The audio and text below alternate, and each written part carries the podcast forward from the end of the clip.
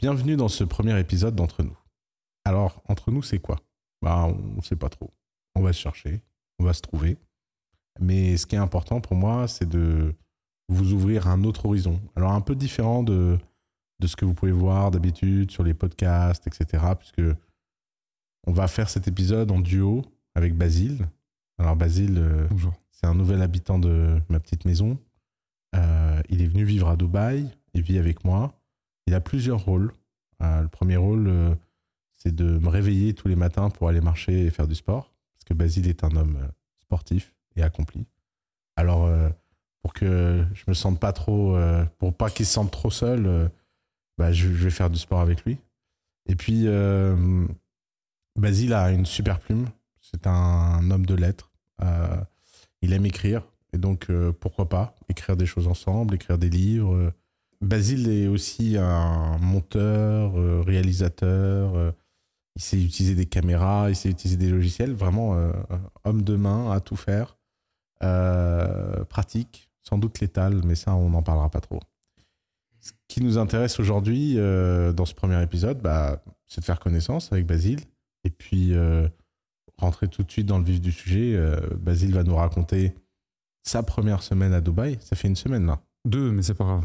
deux, deux, deux, semaines. Deux semaines. Deux semaines. Euh. Ça m'a paru être une semaine, tellement c'était bien. Euh, et donc, il va nous raconter ses 15 premiers jours à Dubaï, ses 15 premiers jours euh, dans la vie d'Oussama. Et puis, on va voir s'il y a des surprises, des fantasmes, des choses qu'il a entendues qui nous font réfléchir. Voilà. Bienvenue dans Entre nous. On est juste entre nous. Mettez-vous à l'aise. Mettez-vous très à l'aise. Bah, écoute, merci. Merci d'être là et de regarder ce premier épisode et merci à Oussama pour cette intro euh, légendaire. Euh, donc j'ai plus besoin de me présenter, ça c'est un gros avantage. On va pouvoir rentrer dans le vif du sujet.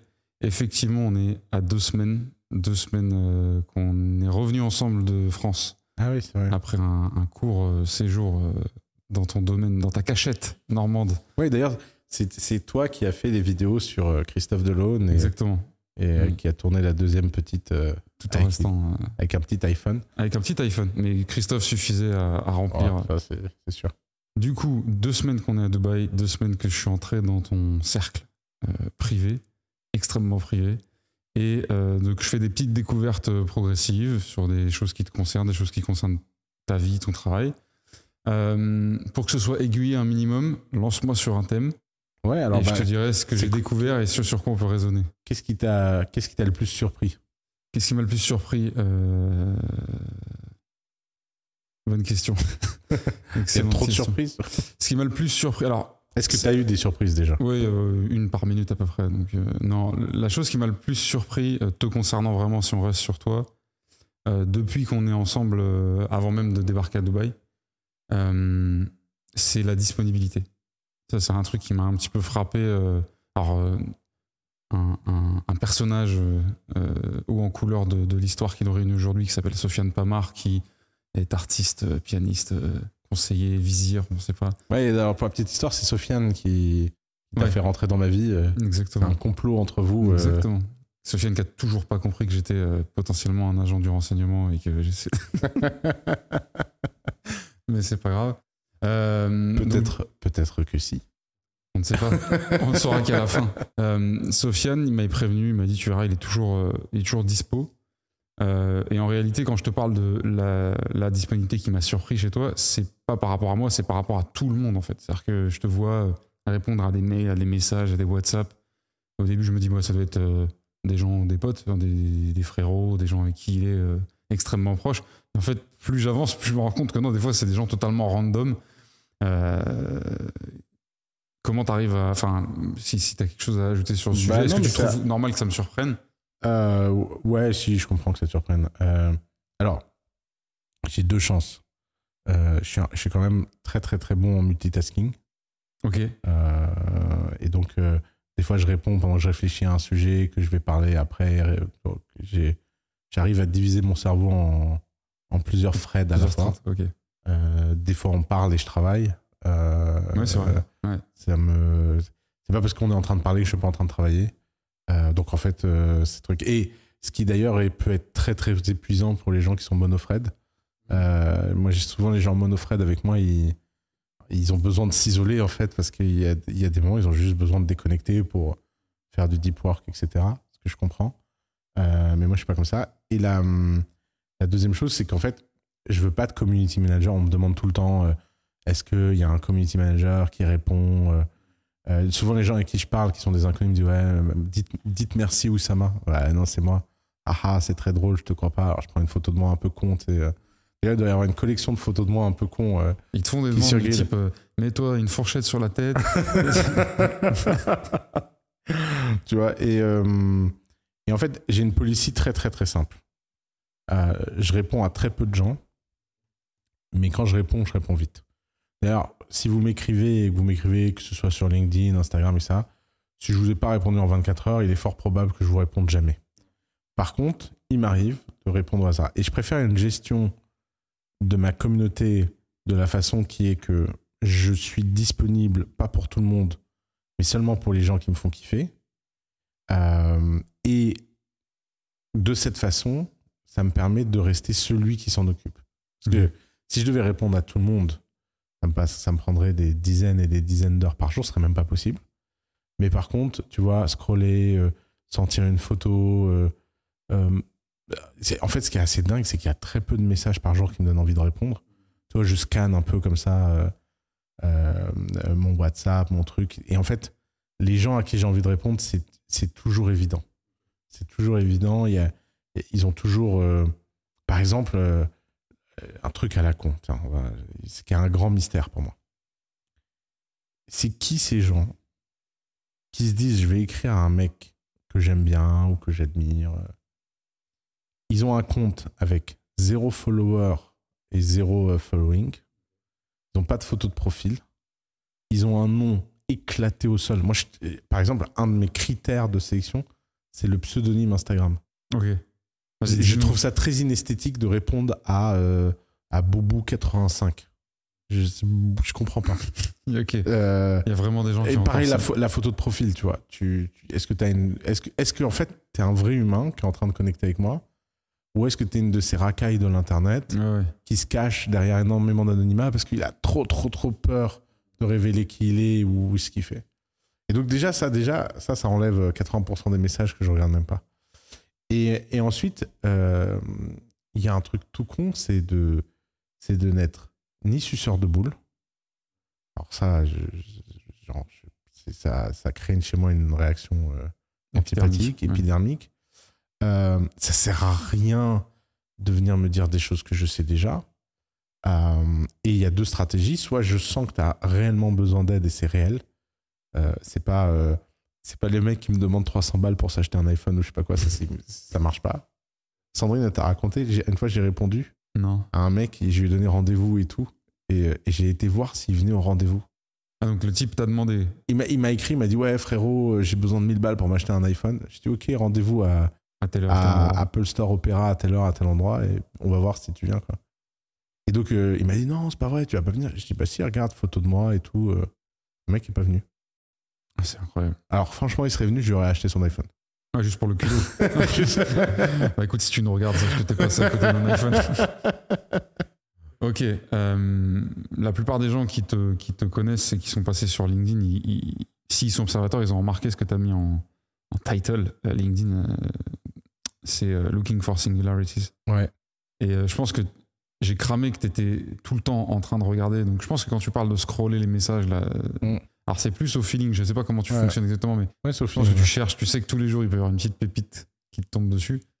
D'où le, fait de ne surtout pas mettre un filtre, un community manager. C'est ça, exactement. Oui, parce que qu'est-ce qu'il va trouver euh, comme- c'est ça, la, la vraie passion de ma vie, c'est les singularities. Je suis un, je suis un collectionneur. J'ai- J'aime les timbres. J'aime euh, j'aime le fait de collectionner euh, les personnalités uniques. Ok. Et j'aime que mon entourage soit des personnalités uniques.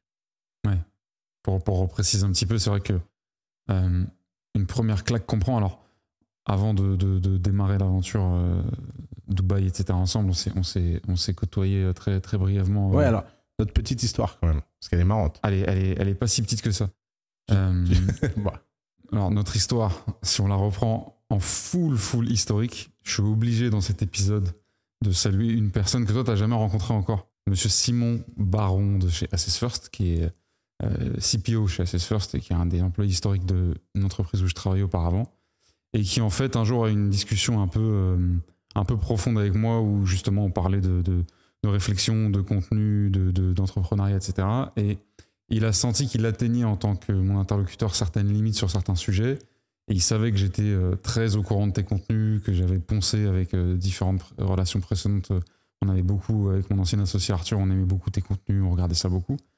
Et donc il m'a dit, euh, on en reparlera, on refera un point. Et il avait été extrêmement classe, il avait attendu le dernier moment pour me dire, écoute, j'ai pas les réponses euh, que, que, que, tu cherches, mais peut-être que quelqu'un d'autre les a. Et en fait, il m'avait calé un, un Better Call House avec toi.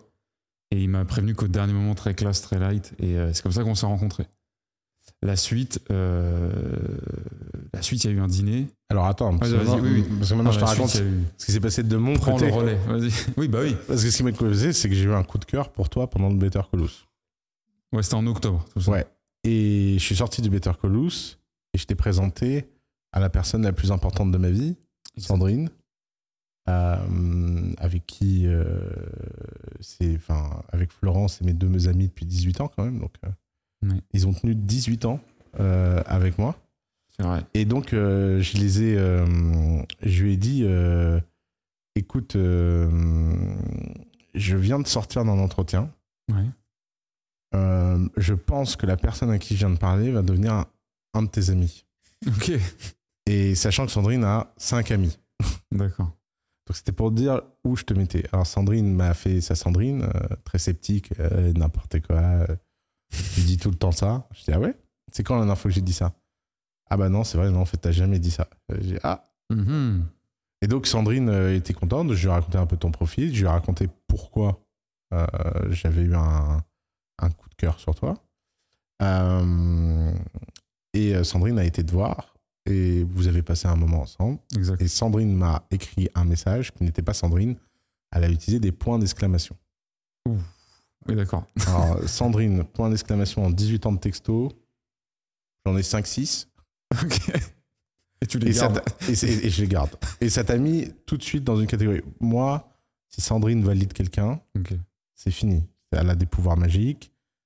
Et je, la, je, lui fais confiance. Et donc, que ce soit pour Sofiane, que ce hmm. soit pour euh, ma mère, que ce soit pour, euh, pour euh, tous les gens que tu as rencontrés à Noël chez nous, tu étais validé par Sandrine. C'était. Et donc, ça veut dire quoi? Ça veut dire que nous, dans notre mode de fonctionnement tribal complètement dingue, euh, en fait, ça veut dire que les murs, ben, on, lève les ponts de vie. Hmm.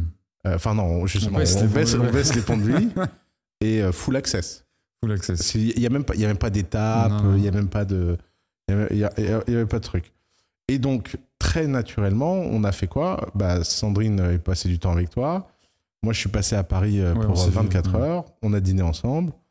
Euh, et je t'ai fait une blague euh, euh, sur LinkedIn où je t'ai dit tu veux pas écrire je sais plus quoi il y avait un post et je dis bah tu veux pas écrire pour moi. Et j'ai dit à Sandrine a vu cette blague? Et elle me dit putain ce serait une super idée. Effectivement. Et là je me suis dit attends donc le mec il est validé en termes de spirit. Maintenant il est mhm. validé en termes de compétences. Ça, commence à faire beaucoup. Et donc moi je raconte ça à Sofiane oui ça vient pas mal. Comme ça. Et on t'invite à venir passer le nouvel an avec nous. Dans, euh, euh, pour le coup, les gens invités au nouvel an chez nous, c'est vraiment le. C'est ce que j'ai compris, ouais. c'est ce que j'ai compris. Tu rentres dans le... Je m'attendais, euh, j'avais dit à ma femme, écoute, c'est incroyable, où ça m'a. Enfin, nous invite, parce que tu, m'as pas invité que Bien moi. sûr. Proposé que ma, ma, femme vienne avec moi, mais je me suis dit, bah écoute, tu dois avoir un certain nombre de monde, ça parle d'un domaine, donc je me dis, écoute, pourquoi pas quelques dizaines, vingtaines de personnes? Et effectivement, pas du tout, non, c'était un cercle extrêmement intime. T'as quand même fait la cuisine avec, ma mère le deuxième jour, Exactement, levé à 6h du mat, avec ma mère qui t'a fait chier en disant c'est très bien, mais c'est pas assez petit. ça, pour vous donner un ordre d'idée, sa mère, c'est. Euh, euh, de toute façon, c'est une personne sur qui on pourrait euh, parler pendant des heures et, qui, qui, est incroyablement un personnage, mais on a, on a fait un déjeuner libanais, euh, un featuring de déjeuner libanais, Oussama, sa maman et moi. Et euh, j'ai commencé à couper les tomates pour le, le, taboulet. Et elle est juste venue me rectifier en me disant Ça, c'est bien, mais plus petit, c'est mieux. Et c'est parti. et c'était tout. C'est l'ambiance, c'est l'ambiance de mon éducation. Exactement, j'ai très bien compris. Donc, ouais. Et donc voilà. Et donc euh, à Noël, Sofiane s'est dit mais attends c'est génial. Tu vas, euh, tu- tu- on va créer un mécanisme où, où en fait euh, Sofiane t'embauche mais tu bosses pour moi. Ouais. Et puis euh, et moi je, je t'embauche sur un autre sujet. Et en fait tout ça, bah, ça a pris une bonne alchimie très vite. Hein, genre, Sofiane que je connaissais pas avant ce, oui, ce passage à, à Blon. pour, pour la petite histoire. et on se demande qui a infiltré qui. Hein. Ah ouais? Ouais, C'est vrai que Sofiane. euh, bah, alors, la petite histoire, c'est que euh, toi, tu t'étais fait avoir par des, des calls euh, que tu n'avais pas prévu d'avoir quand je suis arrivé au domaine. Donc, tu étais, obligé de. Ah oui, alors ça, putain, c'est, c'est- faut que. Non, pour, la petite, pour la petite histoire, petite parenthèse, il m'arrive de mettre des journées off Better Call Ouais. Saul, notamment pendant les vacances. Et des fois, alors moi, j'ai, j'ai un toc, c'est que j'ai besoin que mon agenda décrive où je vais être, ce que je vais faire, vraiment à Mhm. minute, parce que j'ai, moi, mon agenda, c'est mon journal intime. Il suffit que je remonte dans les années, je regarde un jour un, un événement et je me rappelle du truc. Mais il faut qu'il soit noté, sinon, j'ai l'impression de vivre dans un trou noir et de ne rien avoir vécu, quoi. Et, euh, et donc, il m'arrive souvent de supprimer les trucs où j'ai juste mis off euh, de façon dégueulasse dans mon agenda pour pas que les Better Call se prennent. Et j'oublie que les gens, ils sont au taquet. Ouais, c'est vrai. Et les ça, trucs, qui, je termine la tête, je reviens et les trucs, ils sont remplis. Donc ce jour-là, tu avais, deux créneaux quand je me suis pointé. Donc ton horaire était cool. Donc moi, j'attendais tranquillement à côté. Il y avait ta maman qui était avec moi. C'était assez, assez étrange parce que comme tu étais en call, on n'osait pas parler. Donc, on était assis l'un à côté de l'autre. Puis quand ça s'est détendu, il y a Sofiane qui est arrivée, donc que je connaissais pas encore euh, personnellement. Et euh, bon, je crois qu'on s'entend bien. Tu vois, ça, ça a plutôt bien marché. Ouais, il m'a immédiatement rappelé ouais, des, gens, euh, des gens avec qui j'ai grandi, enfin une espèce d'énergie euh, hyper bienveillante. Et donc voilà. Mais jusque-là, moi, je savais pas encore où on allait. Donc, tu vois, c'était un petit peu euh, les premiers jours à Ablon. euh, Moi non plus. Oui, en fait, on savait rien. Personne ne savait vraiment rien, tu vois. Moi, je pense que le meilleur plan, c'est de pas avoir de plan. Exactement. Ça, c'est une vraie croyance de ma. Ça, tu dis ça à un ancien militaire, c'est un plaisir. Ouais, je, je sais, je comprends. Non, Mais c'est, c'est, c'est- En fait, c'est marrant. euh, C'est marrant que tu abordes ça parce que. En fait, je pense que le contexte est plus important que les principes. Et je pense qu'il n'y a rien de pire que d'avoir son identité définie par un seul modèle mental. Je pense que c'est super bien d'avoir en soi plein de cultures différentes. Tu vois, le militaire, le saltamanque, le financier, le comptable. Et, et en fait, je crois beaucoup au fait d'adopter la caricature d'un métier au, au max, de, de la faire soi jusqu'à la maîtriser pour pouvoir la trahir. Le vrai niveau ésotérique de tout domaine, c'est de savoir quand est-ce que tu trahis ce que tu as défini comme étant une ligne infranchissable. Et si tu arrives à faire ça, et si tu arrives à avoir suffisamment de personnalité dont tu peux switcher, tu deviens indestructible. Parce que, en fait, tout modèle mental a ses limites. Par exemple, le modèle mental militaire, extraordinaire, discipliné, euh, comprend bien les ordres, euh, est capable de partir à l'assaut, euh, toute la caricature qu'on peut avoir un peu bête d'un militaire, avec toutes les subtilités qu'il peut y avoir à sûr, l'intérieur. ouais. Problème, qu'est-ce qui arrive le jour où tu dois prendre des décisions? Bah, C'est un modèle mental qui fait paniquer. Parce que d'un seul coup, tu n'as plus d'ordre à suivre, il n'y a plus de plan, c'est le néant. Qu'est-ce que je fais comme identité? Et c'est là où il faut savoir switcher. D'ailleurs, euh, dans ma vie passée, j'ai euh, donné des cours à l'école de guerre, Ouais, tu m'en avais euh, parlé. ouais, ouais. qui, a, qui a été une- pour moi une expérience euh, Incroyable. incroyable. En plus, euh, je te dis pas le jour où j'y étais, c'était Il me semble que tu m'en avais parlé, mais euh, pour, pour ceux qui nous écoutent, euh, il me semble que c'était. j'ai été euh, donner une conférence sur prendre des risques le jour où euh, des commandos étaient morts euh, dans une opération au Mali, je crois. C'est ça, c'est le jour où deux commandos marines sont tombés euh, au Burkina Faso. Au Burkina. Faso, ouais. C'est ça. Et là, il y avait le titre sur le truc, j'étais devant les mecs, je te jure, mais je me suis décomposé. Hmm. Décomposé. Je Prendre suis- des risques, c'est ça. Je le- ouais, c'est ça, prendre des risques. Et j'étais là, alors, euh, ouais, le titre, c'est pas moi. Ouais, ouais. Et, euh, et en fait, euh, donc j'ai quand même passé euh, 10 heures avec eux pour un workshop, on a déjeuné ensemble et tout. Euh, et en fait, ils m'ont expliqué qu'à l'école de guerre, le plus dur pour eux, c'était de passer d'un militaire qui suit les ordres à un militaire qui donne des ordres et encore pire, qui construit la réalité. Parce que eux, ils me disaient, quand on est jeune militaire, on a l'impression qu'un ordre, c'est la seule chose qu'on puisse faire. On n'a pas conscience qu'en fait, c'est un chaos, qu'il y a le bordel, qu'il y a les politiques, qu'il y a plein de choses et il faut décider et il faut que cette décision devienne un truc limpide pour que le mec en dessous, il réfléchisse pas. Je comprends. Et t'as passé ta vie à jamais réfléchir. Et d'un seul coup, on te dit Ah, ça y est, changement de truc. Et moi, j'ai dit au mec Si j'étais confronté à ce genre de problématique, en fait, ce que je ferais, c'est que j'adopterais une nouvelle identité. Il faut pas se dire Moi, je suis militaire et je vais devenir un mec qui de temps en temps prend des décisions. Il faut se dire Je vais prendre une identité caricaturale de gens qui prennent tout le temps des décisions. Et à partir de maintenant, ça va être mon identité. Dans ce job-là tout ce qui était euh, militaire, ma vie passée, ce qui me définissait, n'existe plus. Et je crois beaucoup au pouvoir de faire semblant pour devenir ce qu'on veut. Euh, et à partir du moment où tu te rends compte que certains mécanismes, certains réflexes sont juste des choses que tu as choisies, et qu'à tout moment, comme dans un programme, tu peux switcher, tu peux mettre euh, l'autre software, et du moment que c'est cohérent, rien de pire que les personnalités chaotiques. C'est-à-dire, euh, tu es dans la même tâche ou dans le même contexte, à moitié militaire, à moitié décisionnel, à moitié clown, à moitié saltimbanque. Euh, là, là, tu là, perds tout le monde. tu perds tout le monde. Et, toi-même, en fait. Ouais, ouais. Donc il faut pas confondre le fait d'avoir plusieurs identités qui donnent des contextes et qui donnent de la complexité à ton personnage et le fait de les mélanger n'importe comment sans cohérence. Il faut toujours rester très cohérent. C'est un input, un état, un output. Qu'est-ce qui rentre dans la machine? Qu'est-ce que la machine analyse? Qu'est-ce que la machine sort pour faire un feedback loop? Mais si tu comprends qu'en fait, en tant que personne, tu peux adopter plein de nouvelles compétences, plein de machins, bah, c'est illimité en fait. Tu peux aller super, super loin. En écoutant là, ce que tu viens de dire, tout le monde doit penser à- aux différentes personnalités qu'on a chacun enchaînées euh, euh, dans nos cycles. Euh, je pense que la plupart, et je me mets dedans volontairement, on les enchaîne de manière subie, sans s'en rendre compte. Ouais. Enfin, pas sans s'en rendre compte, mais sans le désirer. Et je Exactement. pense que la prise de contrôle, elle se passe au moment où tu penses tu te rends compte que c'est un pouvoir. Ah Exactement. ouais, c'est ça. Et par contre, je suis hyper, euh, hyper sensible au.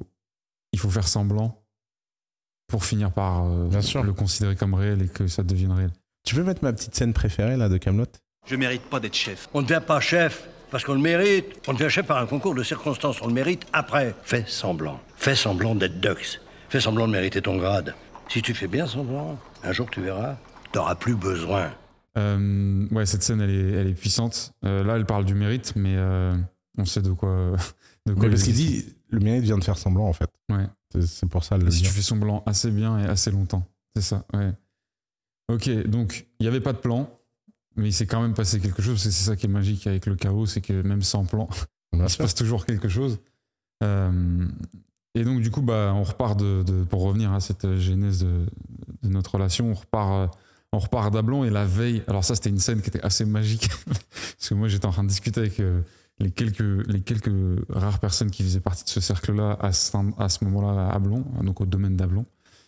Et dans la pénombre du soir, du dernier soir où on était là, il y a Sofiane qui vient me voir et qui me dit euh, Je peux te parler deux minutes Donc, il m'a emmené dans le, dans le deuxième salon. Et là, dans la, dans, la- pénombre, en, en ambiance calfeutrée, il y avait Oussama dans un Chesterfield qui m'attendait comme le parrain. Et voilà. Et donc, ça part de là.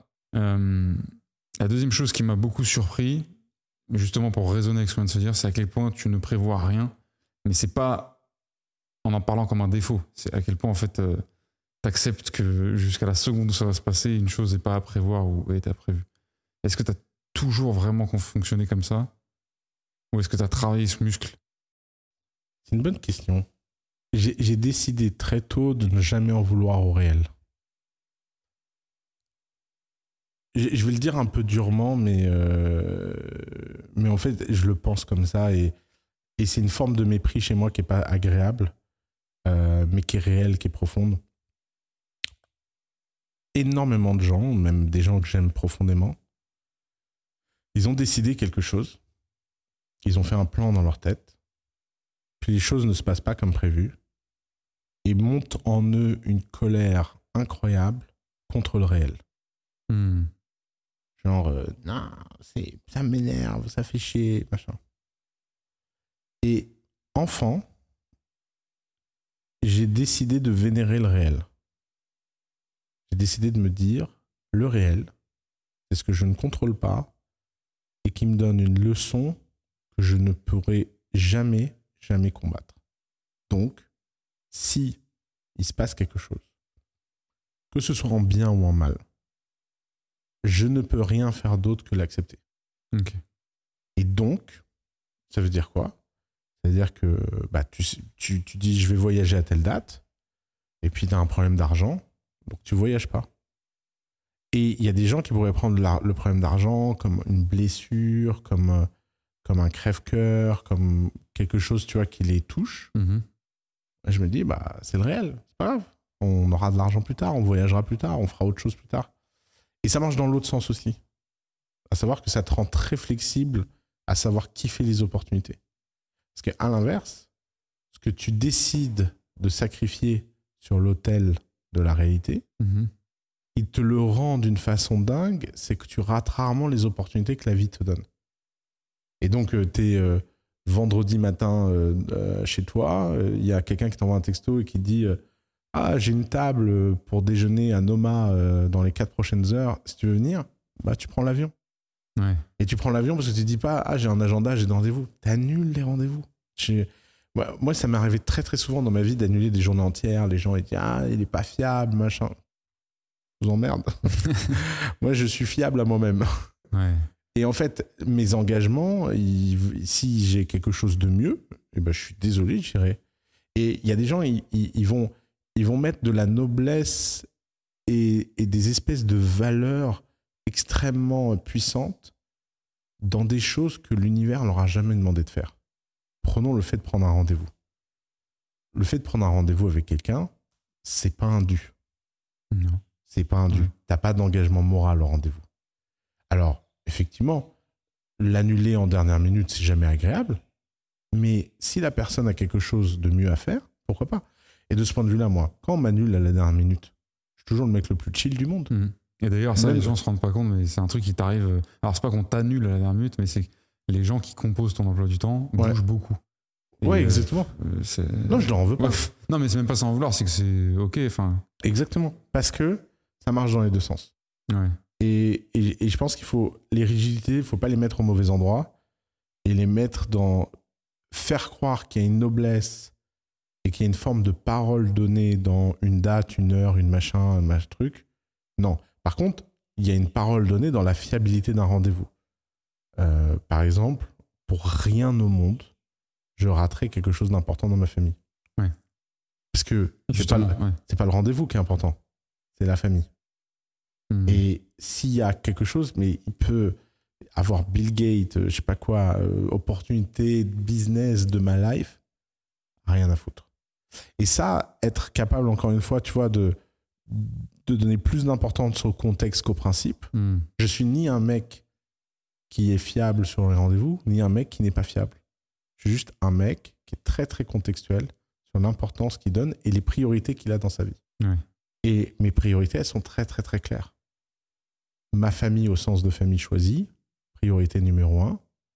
Moi, priorité numéro deux. Le reste du monde, priorité numéro trois. Mhm. Et ce sera toujours dans cet ordre-là. Et j'ai d'ailleurs toujours fait passer ma famille choisie avant moi. Ça pourrait se discuter. Il y a des gens qui disent qu'il vaut mieux se faire passer soi avant les autres. Moi, je sais pas faire. Oui. Mais au moins, je suis clair. Et donc, j'ai un software très clair. Euh, ça me fait penser, en fait, c'est un mélange de références à des trucs que tu dis récemment, là, que tu as dit récemment chez les gens qu'on a rencontrés. Euh, avec ChatGPT, tu dis, tu parles des gens qui étaient chauds en calcul mental à l'époque et Ouais. qui aujourd'hui n'ont plus aucune cote parce qu'en fait, on s'en tape littéralement.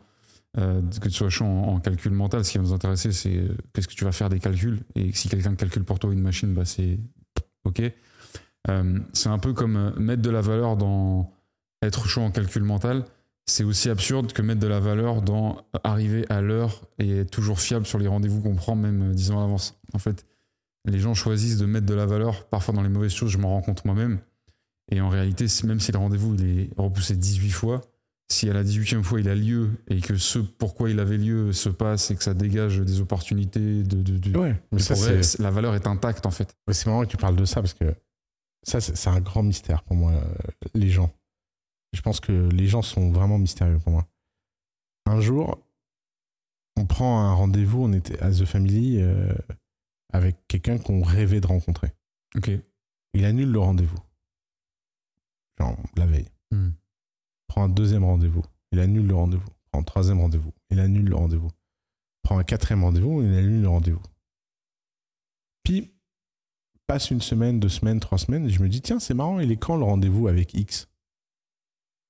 Et là, mon assistante, elle me rien fait, euh, non mais ça va, euh, un moment, un peu de respect. Hein. Je n'ai pas repris le rendez-vous. Quoi? Mais pourquoi?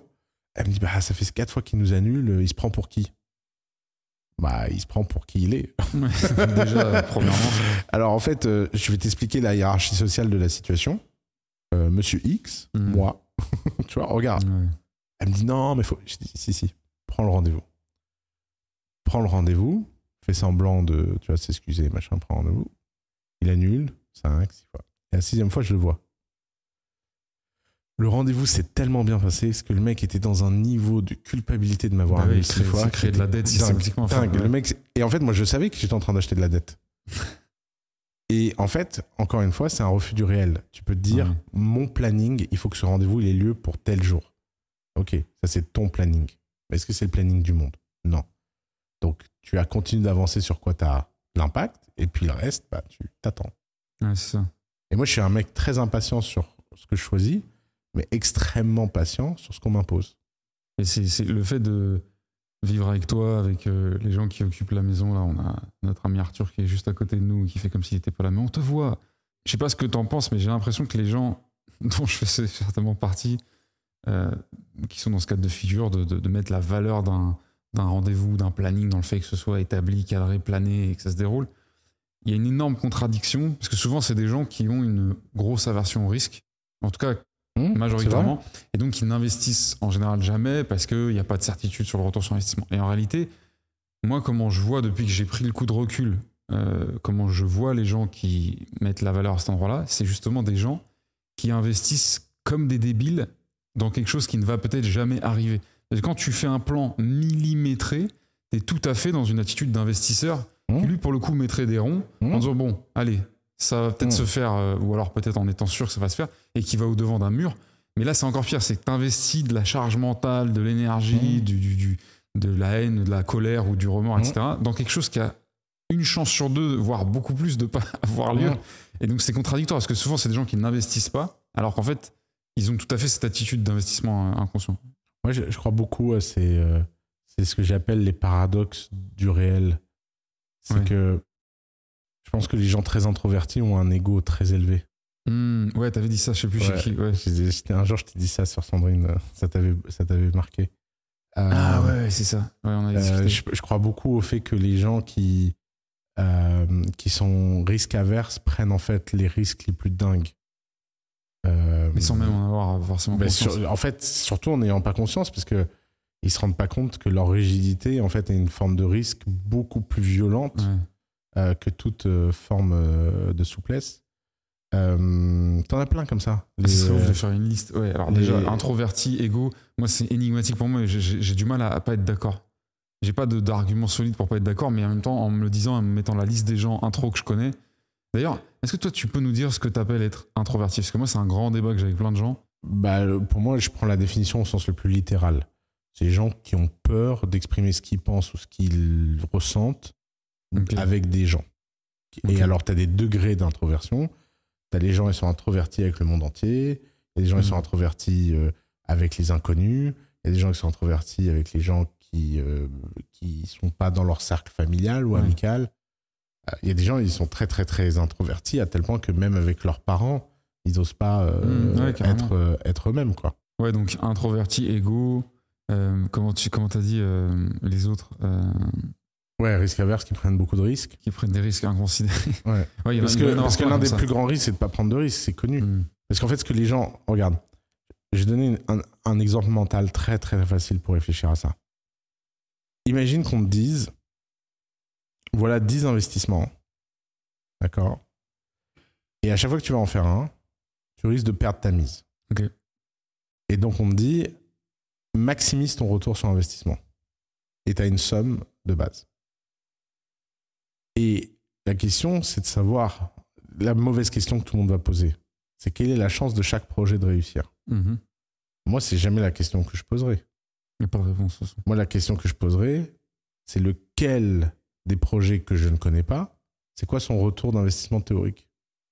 S'il est supérieur à 10x, bah, je mets un dixième dans chaque. Parce qu'il vaut mieux perdre 9 fois et avoir raison une fois Ouais. que gagner une seule fois et de ne pas avoir déployé assez. Ouais. Et dans l'investissement, ça se voit tous les jours. Tu perds un X, mais tu peux gagner 1000 X. Donc en fait, pourquoi tu réfléchis? Et ça se voit quand les gens font des investissements start-up. Parce que les gens qui font des investissements start-up, ils se comportent comme s'ils investissaient dans des boîtes euh, industrielles, pétrolières, Du CAC, ouais. du CAC 40. Mais ils comprennent rien. Et d'ailleurs, encore une fois, c'est une des grandes limites du langage. C'est qu'on donne le même mot investisseur à un mec qui fait des startups, un mec qui fait des private equity, un mec qui fait de l'immobilier, Mhm. un mec. Ouais, c'est comme on dit risque, euh, ce que je fais moi et ce que fait un militaire qui est en opération. Ouais. C'est- le même mot. Mais pourquoi? Euh, si, si on appelait ça du bim badaboum, eh ben, les gens se comporteraient différemment. Parce que les gens diraient Alors, euh, t'as pris du bim badaboum cette semaine? Euh. Ouais, t'as bien bim badaboumé? Euh, Alors que là, on dit Alors, t'as pris des risques. Tu vois, ça, fait- ça fait flipper. On déforme vite les périmètres des mots. Et... Et, et c'est la même chose en fait pour euh, avocat, tiens, un mot qui n'existe pas. Les gens disent est-ce que tu as un bon avocat? Un bon avocat, Mm. pourquoi? Parce que moi, mon bon avocat qui fait tel sujet, il est très mauvais sur tel truc, et donc c'est à moi de savoir que dans ce cas-là, c'est plutôt cet avocat. Et en fait, avocat, ça comporte des milliers de réalités différentes. T'as as dit le mot avocat à l'instant où tu l'as dit, ça m'a téléporté dans euh, justement le fait que maintenant je partage euh, une grande partie de ta vie euh, privée à la à l'affaire qui nous concerne et qui concerne tout le monde et dont tout le monde est impatient de connaître les débouchés. Bref, euh, The Family. Et vraiment, je pense que personne peut rentrer dans ta vie en se disant, je pense que je vais quand même découvrir des trucs, et etc. Alors là, t'es- de toute façon, je peux toujours parler. Tout le monde peut se dire que je touche 500 cas par jour pour être corrompu, dire des choses qui sont. Mais tu m'as rentré à un niveau de, de confidentialité qui est maximal. J'ai accès à 100% de ce qui se passe, euh, qui reste dans le cadre euh, légal, on va dire. Et en fait, euh, j'étais presque déçu. non, mais genre, vraiment, tu vois, genre, pas déçu, c'est pas le bon mot, mais Non, parce que pour la petite anecdote, on devait prendre l'avion de Paris, oui, ça, on devait partir de Paris. de Paris à- Dubaï. Je t'ai dit, on prend pas, on prend l'Eurostar, on va à Londres, on va passer la journée avec ça. mes avocats à Londres. Et donc, t'as as été dans la pièce avec mes avocats pendant 8 heures. C'était incroyable. Euh, et donc, tu as eu à tout, tu as accès à tout et tu Mm. vu tout. J'ai- fréquenté très peu d'avocats dans ma vie, pour pas dire genre aucun. Je pense qu'en une journée, j'ai rattrapé mon gap.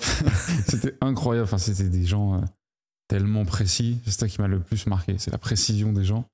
Et, euh, et donc voilà, donc pour finir sur ce sujet-là, et je sais pas s'il y a de l'actu euh, euh, de ton côté, mais en tout cas, pour quelqu'un qui est rentré dans ta vie, bah, j'aurais adoré trouver des trucs ultra pétillants, croustillants, euh, infâmes. C'est limite chiant en fait. c'est limite de l'administratif. Il n'y a, y a rien à, y a rien à découvrir.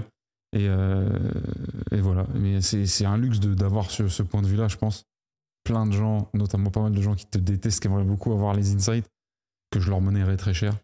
Mais, euh, mais t'as compris. quoi. Enfin, Pas mal, on fera 50-50, c'est ouais, cool. bah voilà. Un- ouais, donc voilà. Euh, non, sinon, après des choses qui m'ont surprise, euh, la fraîcheur de Dubaï à la période où on est arrivé. Ah ouais, on, on est arrivé, ça c'est marrant ça. Quand je suis arrivé, à- on est revenu à Dubaï, on est revenu, il y a eu trois jours de pluie, mais plus vénère que dans les pires euh, automnes bretons où. Ouais, bah, parce qu'en fait, ils ont un projet, c'est de- d'ensemer les nuages pour qu'ils pleuvent plus. Et donc, ils peuvent pas prévoir quand est-ce que la pluie arrive. Ok. Et euh, ils ont besoin d'eau, en fait. Ils ont besoin de, ils ont besoin de reforester le désert. Ils sont très sérieux sur le sujet. Mm. Et d'ailleurs, c'est ce qui rend fou à Dubaï. C'est que tu te dis, il y a un gouvernement qui s'est dit bon, l'été, c'est invivable. On perd des milliards. Ouais. Donc, on va changer la température.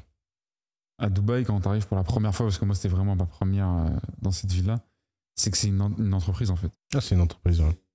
Mais ouais, et donc du coup, on était, on était sous la pluie pendant trois jours, et, euh, et je pense qu'une des grosses missions de, cette, euh, de cet ensemençage euh, là, c'était de, de, mon- de montrer, de pointer les endroits où il fallait euh, Ah ouais, c'était priorisé tellement parce que en fait ce que les gens comprennent pas c'est qu'une ville comme Dubaï elle est pas faite du tout pour recevoir de Mhm. grandes précipitations.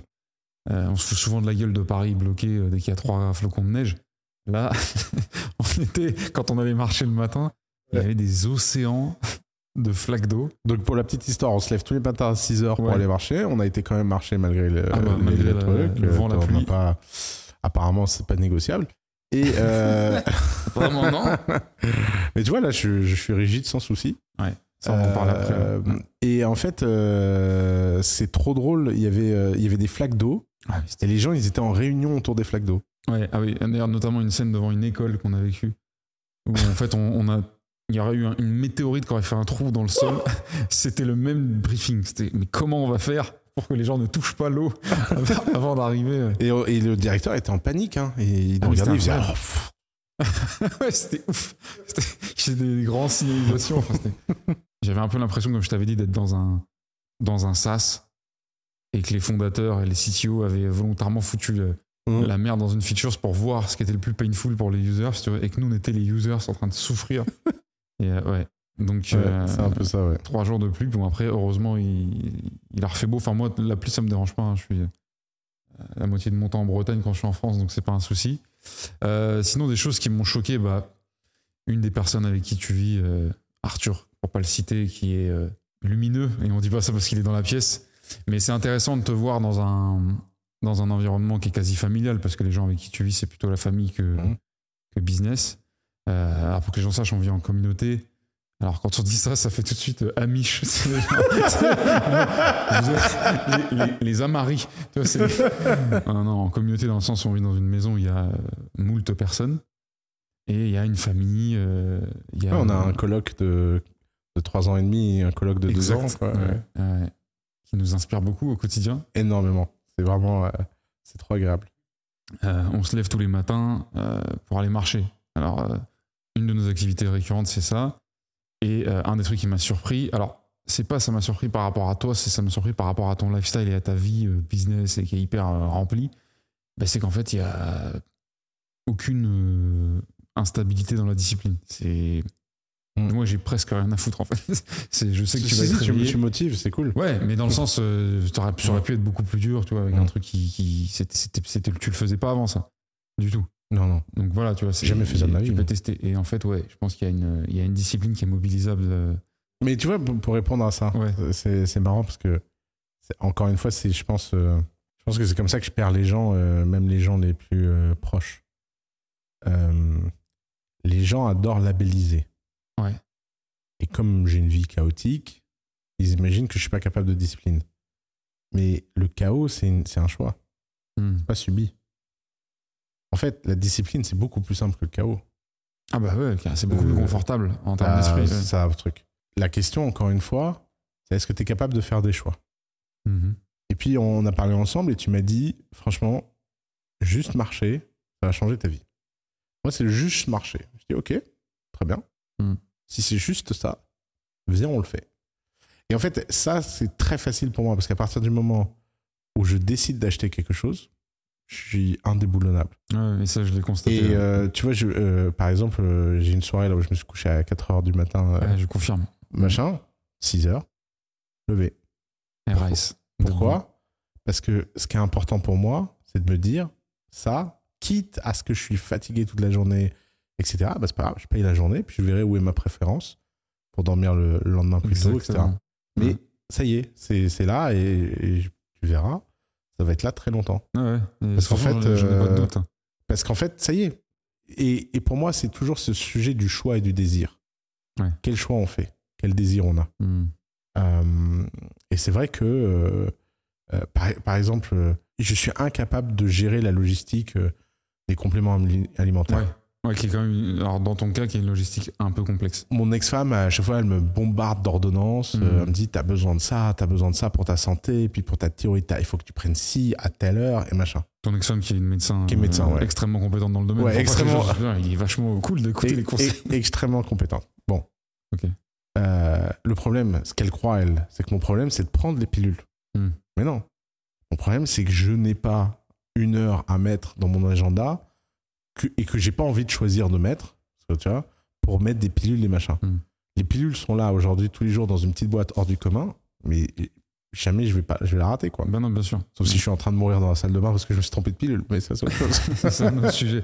Et ça, je peux te garantir que les gens qui, malheureusement pour eux, dans leur entourage, ont eu des proches euh, qui ont eu besoin de traitements lourds en termes de Mm. quantité, tout le monde sait très bien ce que ça veut dire, aller se mettre devant les piluliers, les semainiers, on appelle ça, Ouais. Et mettre le bon truc dans la bonne boîte, etc. Et c'est normal que en fait, ce soit une friction, une barrière à l'entrée, parce que. Exactement.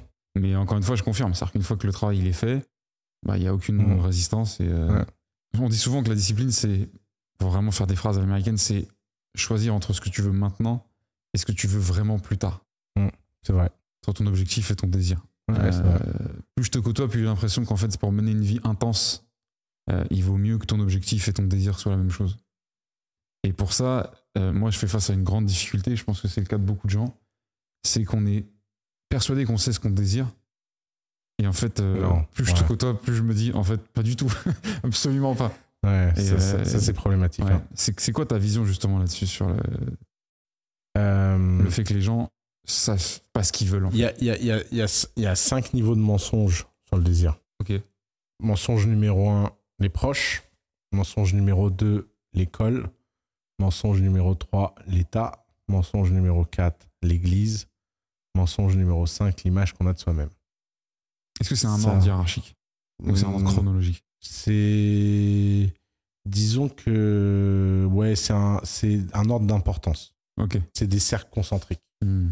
Le mensonge à toi-même, c'est ce qui englobe tout. Ça donne. Parce qu'il est composé par le reste. Ça compose le système. tu Ouais, vois. je comprends. Je ne sais pas comment on passe de l'autre côté du miroir. Euh, je ne sais pas comment on casse tout ça. Ouais. On le brise et on passe de l'autre côté. Et on se dit, ça y est, j'ai décidé de vivre une vie qui n'était pas dépendante d'aucun de ces strings. Mhm.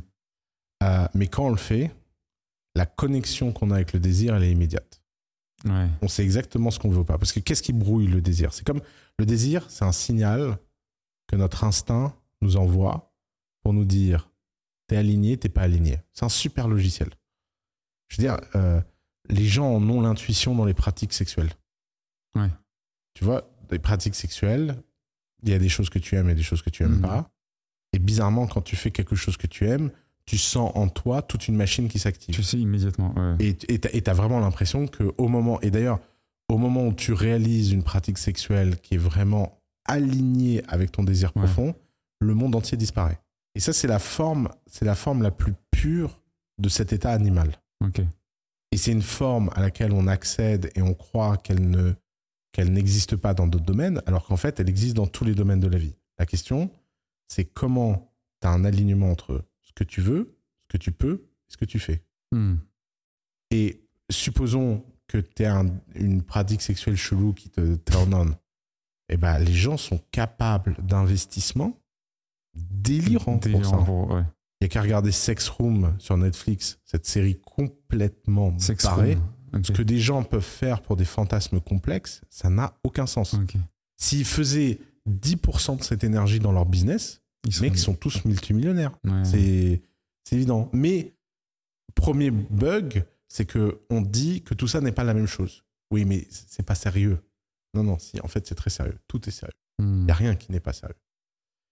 Et donc, le problème, c'est que ce signal que tu reçois, le désir, il est brouillé par des choses. Et il est brouillé parce que chacun des trucs que je t'ai cités, la famille, l'école, l'État, euh, l'entourage et toi-même, Ouais, T'avais dit l'église, mais en fait, on peut Ouais. plutôt parler de, de Ouais. toutes les institutions. Exactement. Ouais.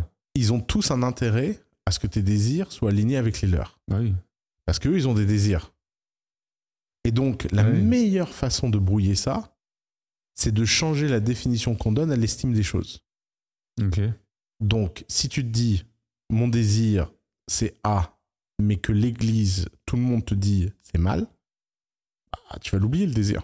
Hmm. En tout cas, il va, il va générer une culpabilité ou un décalage qui va être difficile. Exactement. Et là commence la fameuse lutte. Je sais pas comment on sort de cette lutte. Je sais pas comment on passe de l'autre côté. Moi, je sais, Mhm. Moi, je sais le moment où j'ai, je suis passé de l'autre côté. Je, Tu vas nous en parler. je pense pas. Tu penses pas C'est dommage. Non, un jour, un jour, on en parlera. Ok. Mais moi, cette expérience euh, m'a fait passer de l'autre côté du miroir. Je te l'ai raconté cette semaine. Ok. Et moi, depuis ce jour-là, je n'ai plus jamais subi la pression du regard, quel qu'il soit. Hmm. L'État, l'école. Sevrage. Ce- C'est c'est comme si, en fait, j'ai été confronté tellement fort à ce regard et j'ai failli vriller avec cette pression tellement loin dans ma vie, tellement, tellement fort, Hmm. que je me suis dit, mais attends, t'as vu à quoi t'as échappé? Je, suis- je suis passé à... J'ai j'ai senti la frontière mentale, j'ai senti euh, la dépression, j'ai senti le malheur, j'ai senti, euh, j'ai senti ce que aurait pu être ma vie Ouais. à un pas près. Et tout ça, parce que les bonnes intentions de tout cet entourage, bah vas-y. et, et, et, ça, et ça, en fait, euh, et quand tu sais ce que tu veux, mais t'es indestructible. Parce que quand tu sais ce que tu veux, t'as plus de problème de, de, de gestion, de, de, de, tu vois, de la vie, de, euh, tout devient limpide. D'a- D'ailleurs, sur la question du désir, j'ai l'illusion très souvent de savoir ce que les gens désirent. Ok. Et, et en fait, je suis souvent très surpris quand je creuse et que je découvre leur désir réel. Hmm. Et c'est là où je me rends compte à quel point la toxicité de l'enveloppe sociale qu'on construit est telle Hmm. que ça dérègle le radar. Ouais, ok. Parce que je pense avoir un bon lecteur humain, de mieux en mieux, disons, avec euh, l'âge. Mais sur ça, j'ai toujours des surprises. euh, Tu vois, par exemple, t'es avec un mec, tu penses que sa motivation, c'est l'argent. Et puis un jour, t'es dans un autre setup et il te sort une dinguerie. Genre, euh, ouais, tu sais, l'argent, ça ça m'a jamais rendu heureux parce que, en fait, tu sais, quand j'ai fait ci, quand j'ai fait ça, tu dis, mais pourquoi tu fais pas plus? Bah non, je vais pas abandonner ce truc, ça gagne bien. Hmm, Et, ok. et- et d'ailleurs, j'ai oublié un élément de perversion du désir, c'est l'argent. Ok. L'argent comme conséquence de l'alignement de tes désirs, c'est libérateur. L'argent comme co-agent de corruption de tes désirs, c'est horrible. Ok, tu peux préciser ce que tu veux dire comme pour Bah, agent de corruption? On Bah, L'agent de corruption, c'est tu n'aimes pas ton métier, mais tu es bien payé. C'est ça. Et là, tu n'es plus qu'un champ mort. L'argent qui est généré extra Bah. Ouais, qui, qui, qui est généré par, par, quel, par le désir de quelqu'un d'autre. Qui t'a acheté. C'est ça. Et c'est trop dur. C'est trop, trop dur. C'est clair. Alors que quand tu fais quelque chose que tu profondément tu kiffes et tu gagnes de l'argent, cet argent-là, il est magique. Ouais, c'est clair. Et tu le vois Il pas du tout de la même manière. Tu le vois pas du tout de la même manière. Ouais. D'ailleurs, euh, il y a cet adage euh, argent mal gagné, euh, argent mal dépensé. Je crois pas que ce soit Ouais. le proverbe, quelque chose comme ça. Argent mal acquis, argent. Un bien euh, mal acquis. euh, ouais, profite pas, ou je sais pas Oui, quoi. pas. le- Mais j'aime bien ce proverbe parce qu'il y a une intuition, c'est qu'en fait le proverbe est beaucoup plus large que ça. Ouais. C'est que la nature de l'acquisition de l'argent détermine la nature de cet effet positif ou négatif, toxique ou non toxique sur ta vie et ton entourage. Ouais, c'est ça. Là, ça me fait penser à la condition. euh, un des trucs qui est le plus euh, euh, complexe à gérer pour moi depuis que je t'ai rejoint, c'est le, le mindset du salarié. Peu importe mon profil, mais il, il parlera à beaucoup d'autres.